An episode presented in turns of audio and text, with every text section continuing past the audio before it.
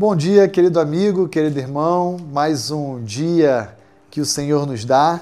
Estamos nessa quarta-feira iniciando a nossa caminhada juntos e eu espero que você tenha tido uma excelente noite de descanso e agora já pela manhã também tendo um bom início de dia.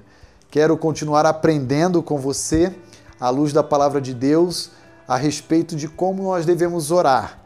E olhando para alguns exemplos, como nós já aprendemos na segunda-feira com a Gur, ontem na oração sacerdotal com o Senhor Jesus, hoje eu gostaria de olhar para a oração do apóstolo Paulo, descrita ali em Efésios, capítulo 1, dos versos 15 a 19, que diz o seguinte: Por isso também eu, tendo ouvido a fé que há entre vós no Senhor Jesus e o amor para com todos os santos. Então veja, a igreja de Éfeso era uma igreja caracterizada pela fé no Senhor e pela prática do amor evidente naquela comunidade.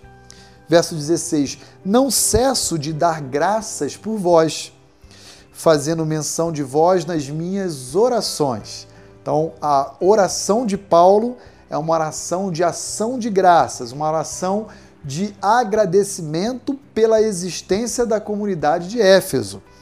Verso 17: Para que o Deus do nosso Senhor Jesus Cristo, o Pai da Glória, vos conceda espírito de sabedoria e de revelação no pleno conhecimento dele, iluminados os olhos do vosso coração, para saberdes qual é a esperança do seu chamamento, qual a riqueza da glória da herança dos santos e qual a suprema grandeza do seu poder para com os que cremos, segundo a eficácia da força do seu poder. Então o apóstolo Paulo destaca aqui no início da sua carta, da sua correspondência aos cristãos de Éfeso, a gratidão dele pela existência daquela igreja e pela prática evidente do amor e da fé que eles possuíam no Senhor Jesus Cristo, bem como então ele pede a Deus o seguinte: Senhor, concede à igreja de Éfeso que eles tenham todo o entendimento e a revelação da tua palavra. Em outras palavras, que eles conheçam a ti plenamente. Que eles conheçam, como diz o versículo 19, a grandeza do seu poder.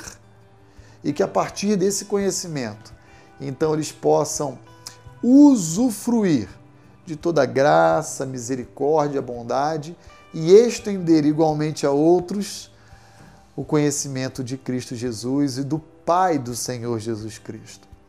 A minha oração, como pastor da Igreja Batista Vida Nova, é de que o Senhor conceda a cada um dos meus irmãos.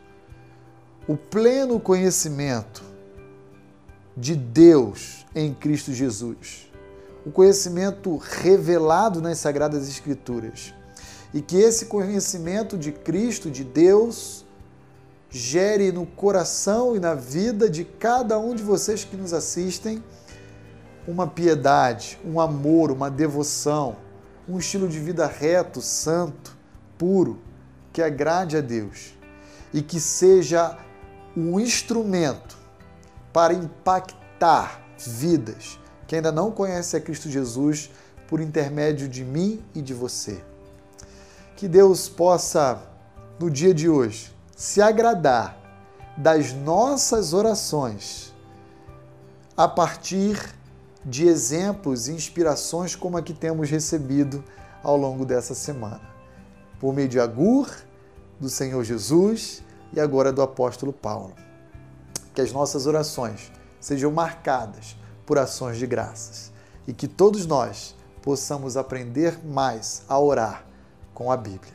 Que Deus o abençoe.